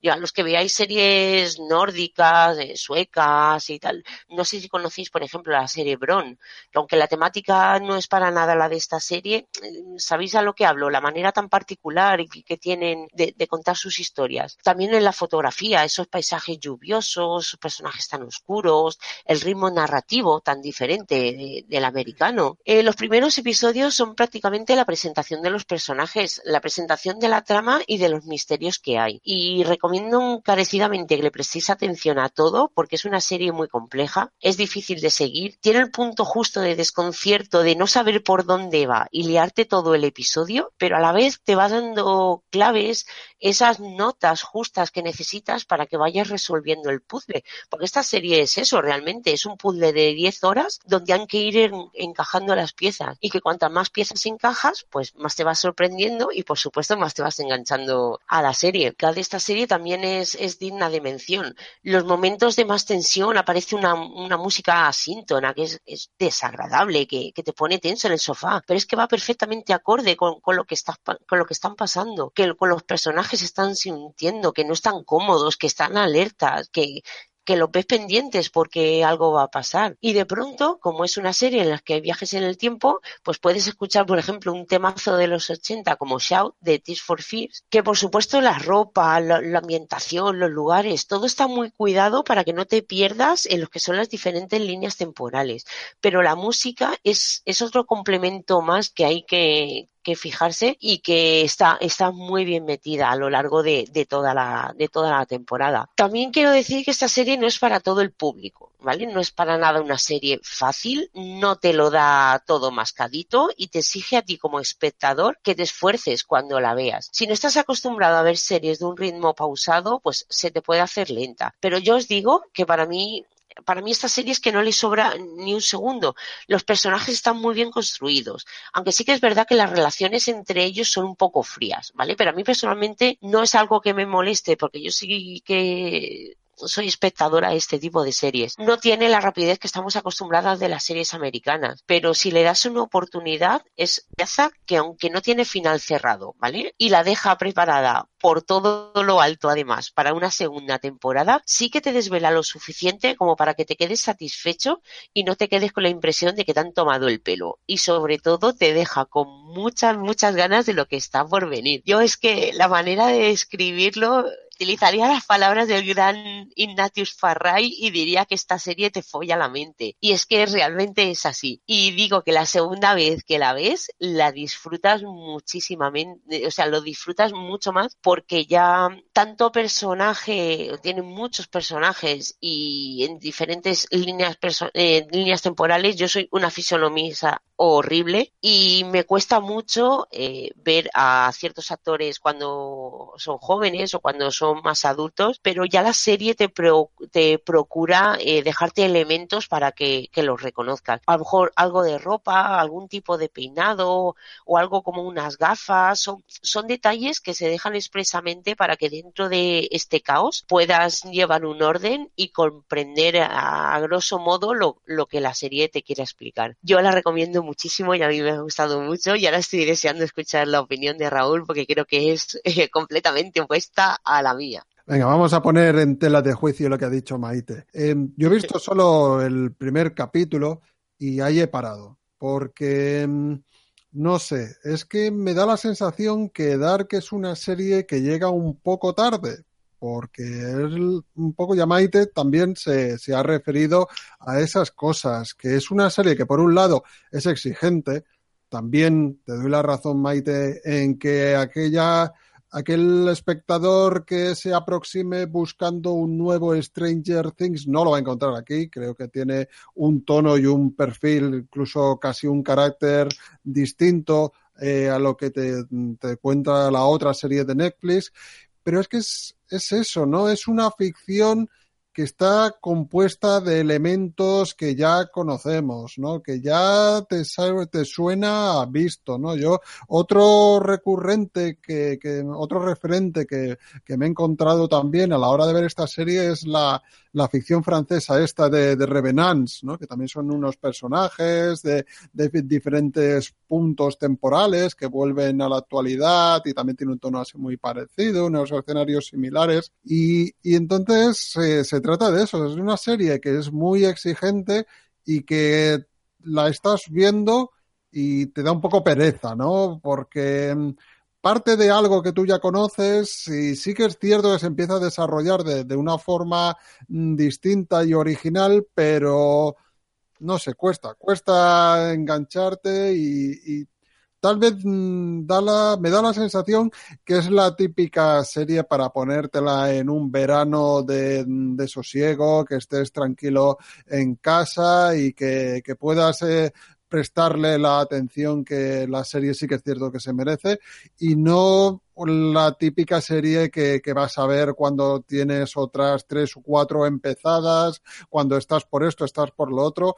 Requiere mucha, mucha atención. Eso, eso sí que te doy la razón. Y no descarto continuarla más adelante, pero en un momento en que esté en unas vacaciones, esté eh, menos liado y sí que sí que le puedes prestar mucha atención, porque si no es muy fácil despistarte y que esos elementos que son tan comunes a otras series y ese ritmo que tampoco ayuda a que tú estés entretenido, pues eh, que acabe haciendo, acabe venciéndote. Sí que es verdad que, que hay que dedicarle tiempo y atención. Si estás por ahí con los críos revoloteando, no, es que no te vas a enterar de nada. Pero sí que es verdad que he dicho que al principio me recordaba como que esto ya lo he visto, pero pero va por otros derroteros y sobre todo la manera de contarlo todo, tan, tan regia, tan sobria, más tirando al terror, no tiene nada de, de humor, para nada es Stranger Things, por eso digo que al principio me recordaba varias cosas, pero luego no, tiene completamente identidad propia y sí que el tema, el tema es, es común, eh, viajes en el tiempo, pero es que de eso se han hecho mil películas, mil series y se harán otra, otras dos mil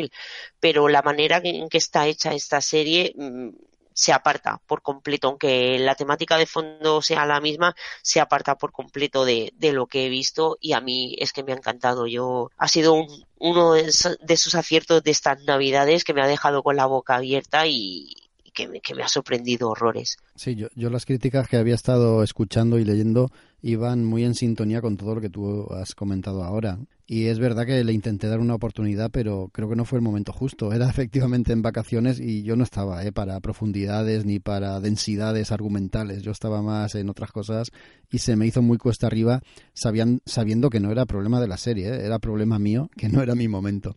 Así que me la apunto, la tengo ahí en el haber y otra más para engrosar las horas de tedio. Vamos ahora a pasar con la tercera temporada de la serie Narcos. Tú tienes un acento chistoso. ¿De dónde eres? De Colombia. Ah. No, tienen 10 segundos para salir de aquí. 10, 9, 7, 5, 4, 3, 2, 1.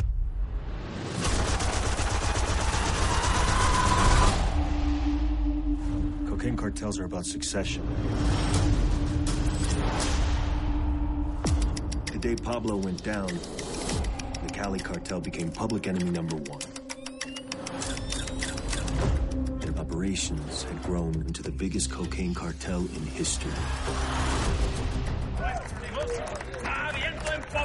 It was fucking Cocaine Incorporated. And they ran it like a Fortune 500 company. Los errores no se van a tolerar más.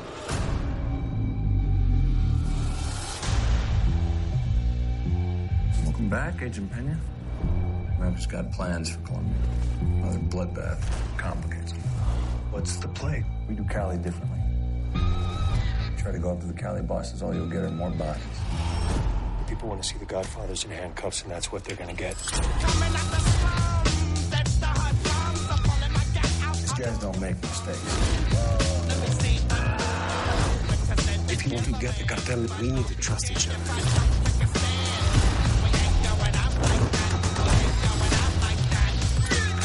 To take down the gentlemen of Cali, you'd have to be crazy, stupid, brave, and lucky. All at the same time.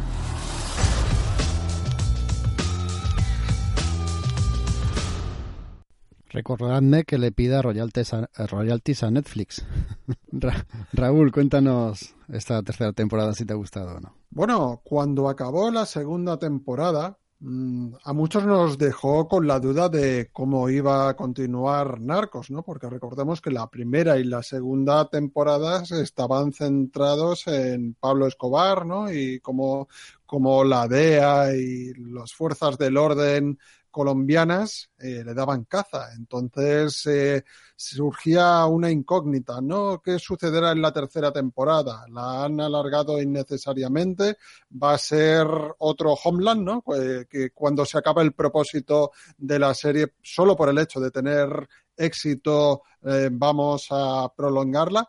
Y mi sensación ha sido mmm, de que nada más lejos de la realidad nos han demostrado que el mundo de los narcotraficantes da para mucho y se marcha un personaje tan potente y carismático como era Pablo Escobar, pero que a su vez eh, tenemos ahí otra serie de, personajes, de mafiosos que, que perfectamente pues eh, pueden ocupar el espacio, ¿no? Ya no solo dentro del mundo de, de las drogas, como así re, resultó ser, sino dentro de esta ficción, ¿no? Entonces, eh, para mí la tercera temporada ha sido una temporada que ha aprobado con, con, nota alta, incluso me atrevería a decir que nos ha presentado los elementos de la primera la segunda temporada, pero nos digamos que se ha reformulado a sí misma y, y ha sabido pues eh, tomar su propio camino, ¿no? En este caso, el, el, agente, nuestro conocido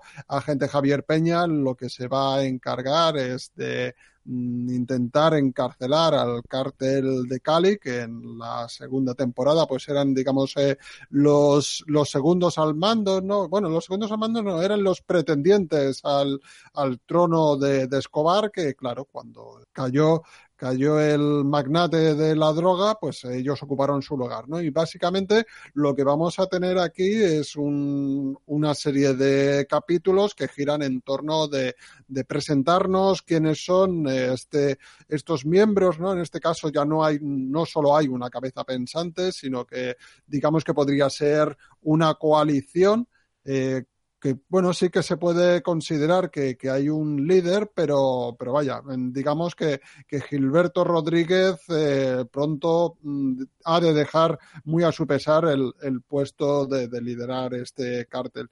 Y bueno, mm, poco, poco es eso, la trama, la trama pues eh, sigue con los rasgos que, que, nos tiene acostumbrados, ¿no? Una serie que, que, ha evolucionado, pero que sigue teniendo ese toque ligeramente documental de mezcla entre eh, personajes eh, reales y imágenes de archivo con, con, lo que es la trama que, que está sucediendo. Y bueno, pues básicamente es eso, ¿no? Aquellos que, que les gustase la primera y segunda temporada de Narcos, eh, yo creo que aquí les, les va a parecer lo mismo, pero cambiado de una manera que, que puede, que sigue siendo interesante, eh, con personajes igualmente carismáticos, pero que no caen en la repetición, o sea, no nos vamos a encontrar el mismo perfil de eh, ni de Pablo Escobar ni siquiera de los sicarios que le acompañaban. Aquí nos vamos a encontrar pues eh, con gente que, que busca más el anonimato, con personas que, que quieren no ser tan celebridades como era Pablo Escobar, pero que a su vez pues buscan más efectividad en los negocios. Eh, una serie que a mí me ha parecido, dentro del, aspecto técnico, de lo visual, creo que los tiroteos que, que vemos aquí plasmados han mejorado con respecto a las dos temporadas anteriores. Tenemos unas escenas de, de acción bastante notables y que, que bueno, pues eh, poco sigue, sigue eso, ¿no? Sigue mostrándonos eh, los tres puntales, ¿no? Que es acción, que es eh, chanchullos eh, del tema de la droga y unos personajes eh, muy bien construidos. Mm, Se ha perdido quizás un poco el elemento documental que tenía la primera y la segunda temporada aquí, lo encuentro más atenuado y eso no me ha acabado de gustar porque a mí me fascinaba todo lo que estaba pasando, ¿no? En los años 80, en los años 90, en este caso, como es ya el periodo que nos marca esta tercera temporada. O sea, unas, unas historias que, vamos, dices, esto realmente podría estar ocurriendo así, ¿no? Podía eh, la droga controlar eh, Colombia de, una manera tan, bueno, tan corrupta, ¿no? Si nosotros nos parece que España es corrupta, no veas Colombia, ¿no? Por aquella época lo, a lo que se tenía que enfrentar. Y en general eso, para no extenderme más, una temporada muy, muy interesante. Eh, que tiene un principio y un final, no van a ser dos, un arco que, que, englobe dos temporadas como ocurrió en la ocasión anterior, sino que aquí queda, queda completamente cerrada, la puedes ver sin necesidad de haber visto las dos temporadas anteriores y que promete, promete que, que bueno, que vamos a seguir saltando de un parámetro a otro, puesto que en la cuarta temporada ya se ha dicho que va a tener lugar en México y bueno, pues en México también hay mucha, mucha tela que cortar, ¿no? Y ya solo para acabar, decir que, que siguen apostando por, por actores de diferentes nacionalidades y en este caso, pues eh, a mí me sorprendió mucho ver al, al actor Javier Cámara, lo tenemos por aquí haciendo de, colombiano con un acento bastante, bastante divertido que, que bueno, pues mira, parece que, que ese casting tan internacional pero a la vez eh, moviéndose dentro de, del mundo latino, pues eh, sigue teniendo sus efectos dentro de esta serie. Yo tengo eh, a mi alrededor gente a la que le, gusta mucho la serie y otra a la que no le gusta nada. Yo la verdad es que intenté comenzar a verla y soy de esta segunda opinión. Seguramente si hubiera persistido, pues me hubiera enganchado, ¿no? Y estaría ahora mismo debatiendo contigo sobre esta tercera temporada. Yo, fíjate, creo que esta tercera temporada sí que me podría gustar algo más, ¿no? Una vez que sea desembarazado de, del personaje de Pablo Escobar y no intenta contarnos algo histórico que en realidad no fue tal como lo cuentan en la serie. Se acerca mucho, pero ni mucho menos fue así. Eh, yo creo que me gustaría más o me interesaría más, ¿no? Cuando, si es, si es verdad que está basada en hechos reales, lo hemos visto también ahí que lo ponían en el tráiler, pero como digo, prescinde más de ese intento de ser algo realista y ser algo tú lo has mencionado la palabra casi documental. Así que igual empiezo por la tercera. ¿Me, la, ¿Me recomiendas que esto lo haga así o es necesario venir con antecedentes de las anteriores? No, en absoluto, porque incluso las referencias que se hacen a lo que ha ocurrido precedentemente, pero claro, esto sigue, digamos, un hilo un hilo argumental que a su vez es la historia contemporánea de Colombia, ¿no? Y la relación con el narcotráfico. Cuando hay alguna relación a Pablo Escobar, tranquilamente tiran de imágenes de archivo o incluso reponen imágenes de la serie para digamos, poner en contexto muy claramente al espectador. Y yo no, soy, soy espectador de, de toda la, la, trama, desde principio a fin, pero no he tenido la sensación de que fuese necesario hacer un, un ejercicio de, de, retrospectiva y ver las anteriores y tal, ¿no? Yo creo que se puede ver bastante bien y te aconsejo que, que le des una oportunidad porque al, digamos que al, al tener más frentes abiertos, pues eh, se constituye, mmm, yo creo que la, la narración es, es, más ligera, es... Eh, es más plural, te cansa menos, ¿no? Claro, si, si no comulgabas demasiado con lo que era Pablo Escobar, ¿no? Pues es, tenía mucha presencia en pantalla, ¿no? Aquí va saltando de uno a otro de los protagonistas y eso, en mi opinión, hace que sea más variada. Maite, ¿quieres comentar algo o pasamos a la siguiente? Yo es que eh, sé que habéis recomendado Narcos 3.000 veces, pero es que todavía no, no he empezado a verla. Es otra de las que tengo en pendiente, así que no puedo opinar de esta nada. Me, me parece que la próxima vez que vea en persona a Maite sé que es lo que me va a decir. Deja de traer deja de traer series de drogas, por favor. varía, varía un poco de, varía un poco tu tónica de criminales y tal, pero oye, ¿qué quieres? Es, es un defecto que tengo. Cada uno tiene su hobby, Raúl, no pasa nada. Vamos con Gunpowder. Bless me, Father, for I have sinned. Every Catholic in the kingdom is a potential traitor. They must be watched, harried, and made to answer for their crime. We are hunted, Open this door! imprisoned, tortured, and hanged. The time has come for us to act. I am Robert Catesby. My purpose is to kill the King of England. I make the same oath as you. Who are you? My name is Guy Fawkes. Your cousin is sent on a very perilous course. He cannot be surprised Will you repent and pray before God? when those you persecute turn on you. They're desperate enemies to the kingdom. His Majesty has ordered they be tried and executed. The King, his councillors, and his parliament. We will blow them all to hell. What we have done. Father, What we have dared. my great King, Shall put the fear of God in them.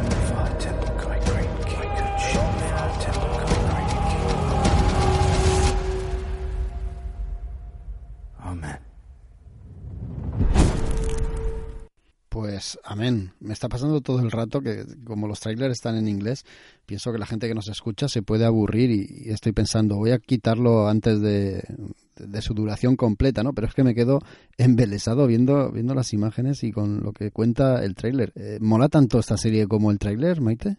No. Respuesta corta y ahora os voy a argumentar el porqué.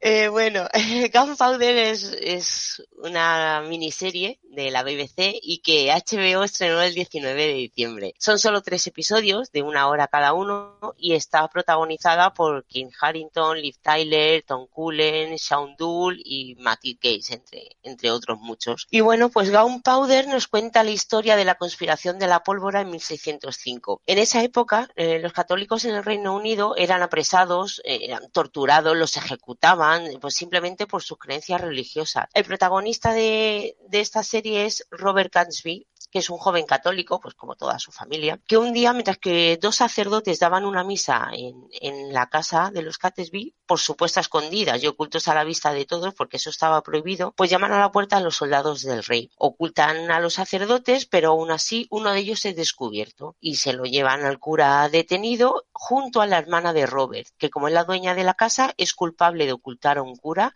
así que se los llevan a los dos, los torturan en unas escenas, ¿vale? Son muy duras, no se cortan un pelo a la hora de mostrar cómo les arrancan las uñas, los suben al potro, cómo los torturan y se ve, ¿vale? No, como he dicho, es que no se corta ni un pelo. Y finalmente, pues, tanto al cura como, a su hermana. Este hecho marca profundamente a Robert, que se da cuenta que no puede seguir así, ocultándose con, con sus vidas en peligro constantemente, y decide que eso se acabó, que eso de poner la otra mejilla, que ya está bien, que deben de enfrentarse, tienen que usar las armas, así que traza un plan junto a otros hombres que están de acuerdo con él, entre ellos Guy Fox, personaje que sonará sobre todo porque lo utilizó Alan Moore para su V de Vendetta, y que decide acabar con el problema desde la base. Y lo que se le ocurre es volar la Cámara de los Lores y el Palacio de Westminster para así asesinar al rey Jacobo I de Inglaterra, a sus familiares y a los lores de la Cámara y así derrocar a la monarquía, porque la monarquía en esa época en Inglaterra era protestante. Pero antes de detonar los explosivos y hacerlo hacer volar el Parlamento, pues los descubren y se los llevan detenidos el 5 de noviembre de 1605.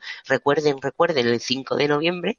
Y al día siguiente, pues nada, son condenados a muerte y, los ahorcan. Día, eh, desde el 5 de noviembre, eh, se celebran eh, fuegos artificiales en todo Reino Unido en la Guy Fawkes Night para conmemorar el fracaso del atentado. Y mi pregunta era, pues, ¿y si la cabeza pensante del, plan fue Robert Catesby, por qué se celebra la noche de Guy Fawkes y no la noche de Robert? Y la razón es que Fox fue el que se encargó de preparar la pólvora bajo el Parlamento y era el que realmente iba a hacerla explotar. Y cuando el, plan se descubrió, pues Fox fue el primero al que, al que detuvieron, pero realmente la cabeza pensante de, detrás de todo fue Robert, aunque utilizan el nombre de, Fox. Pues la serie se centra en cómo los conspiradores van trazando el plan, cómo tienen los materiales que necesitan, cómo ocultarlo todo para que no los descubran y los problemas, sobre todo, que se van encontrando por el camino. Lo que sí que hay que reconocerle a esta serie es lo bien hecha que está la ambientación, la reconstrucción histórica es bastante fiel y yo no soy ninguna experta, claro. Y sí que hay una escena, por ejemplo, de la Inquisición española que, deja bastante que desear, pero bueno, quitando alguna cosilla, eh, sí que se nos cuenta muy bien lo que fue la conspiración de la pólvora, pero además molestan y nos ponen en contexto de cómo estaba el conflicto en, en ese momento, la política con la iglesia y cómo por orden del rey, pues los católicos eran masacrados sin contemplación y fue realmente una auténtica caza de brujas contra ellos. Por supuesto, el, vestuario, los decorados, las localizaciones, visualmente, es, esta serie es una auténtica maravilla. Y uno de los reclamos eh, por los que yo me acerqué a ella, además del personaje de Guy Fawkes, fue el reparto que tiene la serie. Lo que es la conspiración de la pólvora en sí, los pedazos de actores que, tenemos. Tenemos a Kit Harrington haciendo el papel protagonista que interpreta a Robert Catesby, que además eh, Kit Harrington también es creador, es creador y productor de la serie. Y además, como curiosidad, resulta que Kit Harrington es descendiente real de, Robert Catesby. O sea que es que el papel, sinceramente, eh, le va al pelo. Tenemos a Liv Taylor, que es Arwen en El Señor de los Anillos, que interpreta a, la prima de, Robert. Tenemos a Mark Gatiss, que interpreta al secretario del Estado Robert Cecil, que además hace un papelón. Tom Cullen, que interpreta a Guy Fox y que lo hace realmente bien y además hace una de las mejores presentaciones de personajes de esta serie y de hecho es tan buena que se come por completo el protagonismo de Kit Harrington. También está Pedro Casblanc, que aparece en, las, en Mar de Plástico y que interpreta al Estable de Castilla, ya que en España también estuvo involucrada en, este motín y formó parte de este periódico, de este periodo histórico. Y nada, y pensando el reparto, pensaba que iba a haber unas pedazos de interpretaciones y la verdad es que quitando a los que ya he comentado, el resto no están mal, están correctos, pero realmente no consiguen llenar la pantalla, no consiguen que te emociones con ello y que te metas en la historia de, de lleno y que te sientas cómplice de ellos. Pero pienso que el fallo más gordo no es solo de, de los actores. El problema gordo de esta serie es el ritmo. Y estoy hoy diciendo que Dark me ha encantado y que no sé, no es precisamente una serie que, que sea fácil de llevar. ¿Vale? Yo sé que esta es una serie histórica y que cuenta los hechos tal y como son. El primer episodio es muy bueno, es muy fluido, nos ponen en situación, nos presentan a los personajes, comienzan a urdir en plan, pero todo decae en el segundo y en el tercer episodio ya no consiguen que el espectador simpatice con ninguno de los dos bandos. Están los que apoyan a los católicos, pero también en los que son un poco detractores, porque realmente tampoco está bien que para acabar con la represión a la que tú estás sometido, pues pongas una, una bomba y mates a un montón de gente. Pero es que llega un momento de la serie que es que te da igual lo que pase. No te involucras en la trama y lo que realmente está, estaba pensando mientras que la veía es bueno, menos mal que es una serie y una miniserie, ¿vale? Y solo me queda un episodio, que este es el segundo. Me, la, vendieron muy bien en el tráiler, creo que a, ti, Jaco, te ha pasado lo mismo por lo que has comentado, pero luego mm, no saben desarrollarla bien, no saben llevarla bien. Yo pienso que uno de los lastres es que es tan fiel históricamente que no tiene un increscendo, pues no se lo van a inventar. Y eso juega también un poco a su favor. Yo, sobre todo de esta serie, me quedo con su puesta en escena y que es muy veraz históricamente. Y así aprendo algo más de cultura y de historia, pero tristemente poco más. Fue un chafe muy, muy gordo porque soy muy fan de las series británicas, de la BBC. Tenía, era muy bueno y se me quedó muy floja, muy floja. Pues me has matado. Porque yo le tenía muchas ganas, se me había pasado este estreno, pero joder, los, los avances que había visto eres eso, ¿no? Que, que, que sí que te, te, seduce mucho, ¿no? La imagen, el casting. Aunque bueno, poner al frente a Kit Harrington, ya sabemos que como actor, bueno, pues es un poco de la escuela de Jean-Claude Van Damme, ¿no? Por decirlo así, de, de la, poca, la poca variedad gesticular, ¿no? Y esas cosas, pero por el resto sí que parece que el reparto es deslumbrante y, yo, yo pensaba que estábamos ante una muy buena ficción. Eso es lo que yo pensaba y no. Es eso, fue, fue un chafe muy gordo y, y, te lo juro que estaba viendo el segundo episodio y decía, venga, va, menos mal que es una miniserie que sé que está cerrada, pero también hace mucho que conozcan la historia, pero es que aún así no sé, también he visto películas de la Segunda Guerra Mundial que sé que, los nazis al final no, no dominan el, el mundo y, y, aún así me ha gustado. Y esta serie se me queda en un quiero y no puedo. Liv Taylor es preciosa y tiene momentos de interpretación muy buenos, pero luego en conjunto entre ellos no, no hay ningún tipo de química en, en cuanto a actuación, no, no los veo fluidos no sé, esa es mi opinión, no sé, lo mismo lo habéis vosotros y luego decís que estoy equivocada, que puede ser, pero mi, mi veredicto no, no es bueno. Esta es una de las que ahorcaba yo de, de esta serie. Pues nos ha chafado los dos. Pero como no, no, podemos dejar el programa aquí abajo, vamos a intentar remontar con la última serie de este, de este programa, la última serie que traemos para reseñar, y se trata de Mambo. En esta ocasión no voy a poner el tráiler aquí al principio porque he optado por poner uno de los números musicales a mitad de reseña y me va a servir un poco para explicar el tono que tiene la serie, aunque va, a quedar bastante patente con lo que voy a ir diciendo. Mambo es la última serie o web serie que han ideado los chicos de Different Entertainment. A, los, a la cabeza de este proyecto está David Sand, que muchos o todos recordaréis por una serie que se emitió en YouTube, una de las primeras web series y segur, seguramente la que más éxito ha tenido, que se llama Malviviendo. Tuvo tres temporadas, la primera fue todo un pelotazo impresionante en YouTube tanto fue así que para su segunda y tercera temporada pues tuvieron patrocinadores bastante importantes que les ayudaron económicamente y la calidad de la serie se notó muchísimo. De los primeros episodios de la primera temporada grabados de forma casera a los de la media temporada o los de la última, ¿no? que eran en HD y duraban una hora y eran impresionantes técnicamente. Yo me sigo quedando con los de la primera temporada porque ahí se demostraba toda la calidad y todo el ingenio que tiene David Sainz y, y, los que le rodean. Y ese ingenio es el que se muestra en este Mambo, en esta serie que viene patrocinada por Televisión Española a través de su plataforma digital que es Play o PlayZ. Y para hacer una serie diferente no se les ocurre otra cosa a esta gente que tiene el, el, cachondeo muy subido, no se les ocurre otra cosa que hacer una serie musical, que es un género que en series yo creo que no se prodiga mucho o nada en absoluto.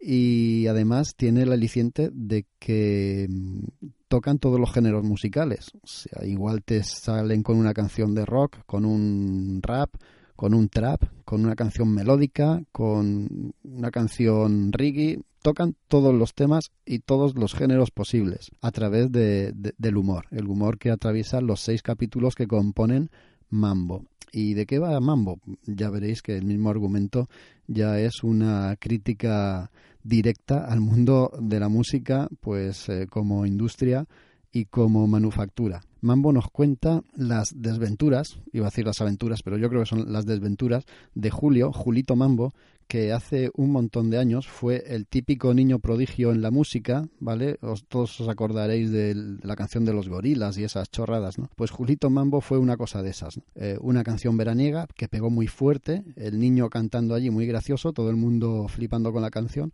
pero Julito Mambo ahora ya es Julio, Julio Mambo, que ha crecido y pretende seguir viviendo de ese éxito ya pasado. Lo que pasa es que ya pasa ampliamente la treintena y queda realmente patético, ¿no? Querer seguir viviendo de aquello y con el escaso talento musical que él posee. De repente eh, descubre que su primo, Gustavo, Gustavo Mambo, comparten apellido, para eso son primos, está mmm, no triunfando, pero sí está ganando visitas en YouTube. Y Julito, de, o Julio, vamos a llamarlo Julio porque ya es mayor, Julio decide visitar a su primo y proponerle hacer un dúo y triunfar en el mundo de la música.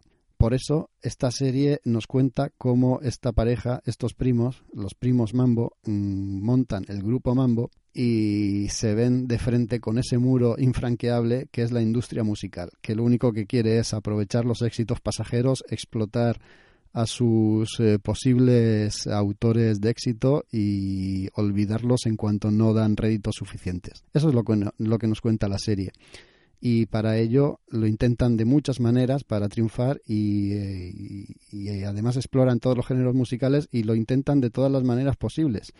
Una de esas maneras es cuando encuentran a un manager de dudosa reputación y el manager les propone crear una boy band, unirlos a ellos dos a una boy band y les dice que así es como van a triunfar porque las boy, las band están de vuelta, están otra vez de moda para triunfar pues van a llamar a esta nueva banda los, Black, los Backstreet Boys 2. Es, esa es la originalidad que destila este manager tan cutre y para presentarlos en sociedad pues les monta un videoclip que nosotros vamos a ver y vosotros vais a escuchar.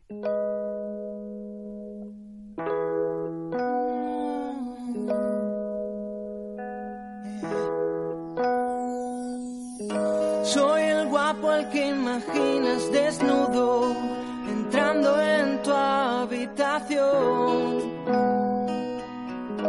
Nadie sabe que soy sordo mudo. Esta canción.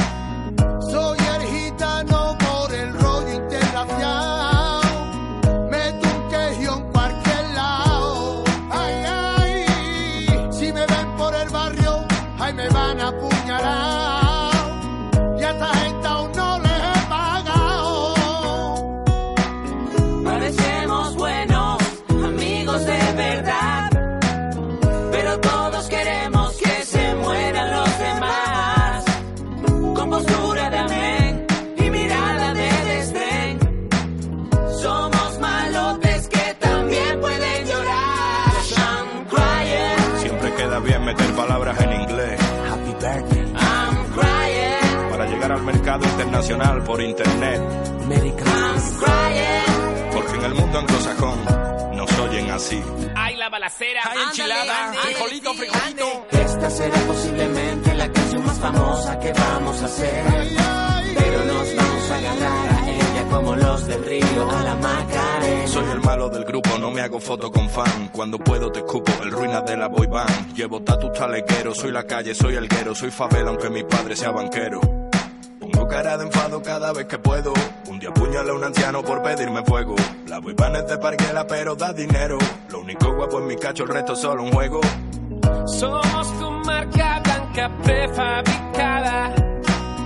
Como hamburguesas de tofu, sabor. Somos solo cinco enormes mentiras. Es lo que tenemos en común con tu vida. Vuelven las boy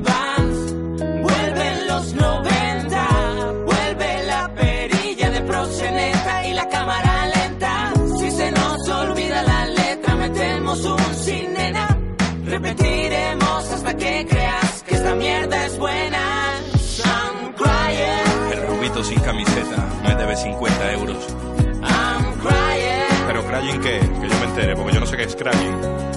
I'm crying, Ah, llorar, yo, yo me cago en de tu madre. I'm crying.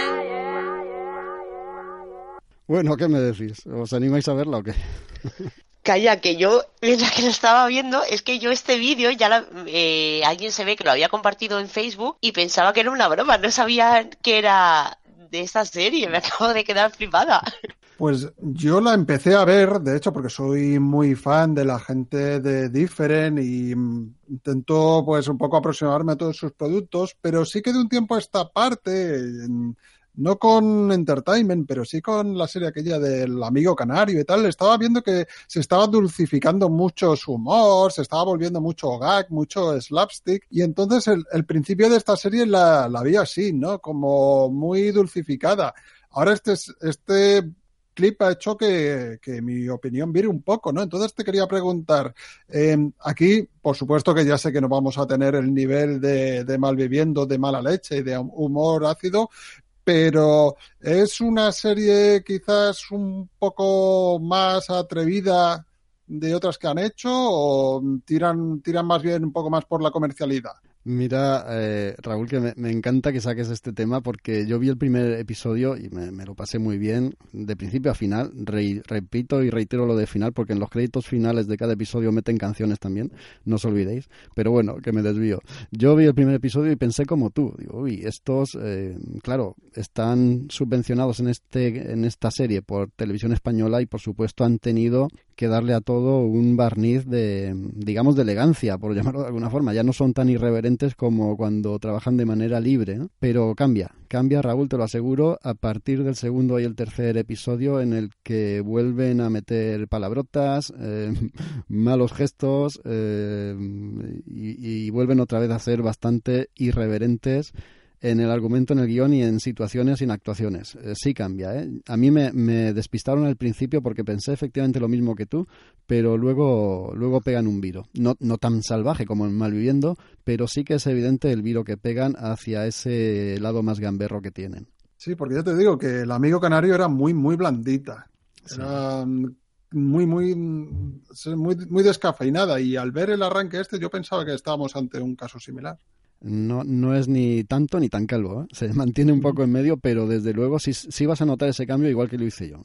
No te voy a decir en, en qué en concreto, pero luego lo irás descubriendo conforme lo veas. Yo la recomiendo encarecidamente a todos, a vosotros que la terminéis de ver, a todos los que nos escuchan, que repito, de, de principio a fin, los títulos de crédito finales todos tienen su canción y además que lucen un, un, ingenio musical que desde luego está fuera fuera de fuera de, de, toda duda no y está por encima de la media porque porque vamos exploran y tocan todos los géneros musicales sabidos y por haber hay que recordar también que nuestro compañero Isra, en su programa del Momento Inútil, la semana pasada entrevistó a Gustavo Mambo, que es Aaron Gómez, el actor, y esta semana entrevistan a David Saint. O sea que si queréis escuchar cosas de esta serie directamente de sus propios creadores, en el Momento Inútil tenéis a, ellos mismos ahí en, en sendas entrevistas.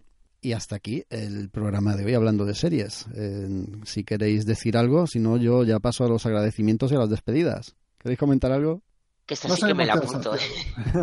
¿De la punta? ¿De, ¿De Raúl? Sí, no, que digo que ya nos hemos quedado saciados, parece. Muy bien, pues entonces vamos ya a poner el punto y final a, al programa al programa de hoy. A ver, que ha tenido un fallito de sonido. Ponemos el punto y final al programa de hoy. Eh, os quiero, bueno, antes de agradeceros a vosotros, quiero agradecerle a un montón de oyentes que están poniendo comentarios en iVoox, están compartiendo sus impresiones de los últimos programas, eh, mencionarlos más que nada a Cifuliciense, a Cristian Andrés, a Juan Manuel Noriega, a Antonio Cano, a Angeloco, a Odín, a Floyd, a Polilla Rock, un montón más, no, no los puedo decir todos, pero agradecerles que tengan la deferencia de comentarnos cosas a través de iVoox. Por supuesto, agradecer a todos los que habéis llegado hasta este punto del programa y a Maite y a Raúl que han estado ahí al pie del cañón y contándonos cuáles han sido sus últimas visionados en series de televisión. Muchas gracias a los dos. ¿A Gracias a ti por invitarnos. Bueno, esta es vuestra casa, me invitáis vosotros a mí. La semana que viene, si no me equivoco, hablaremos de cómics. Faltan siete días. Hasta entonces nos vemos. Hasta luego. Chao. Recuerda, puedes encontrarnos en www.hellofreaky.com.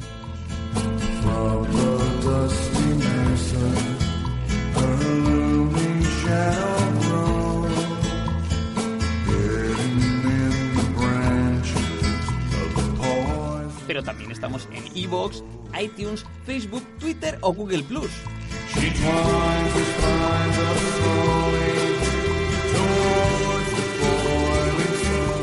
Esperamos tus me gusta y comentarios. ¡Anímate!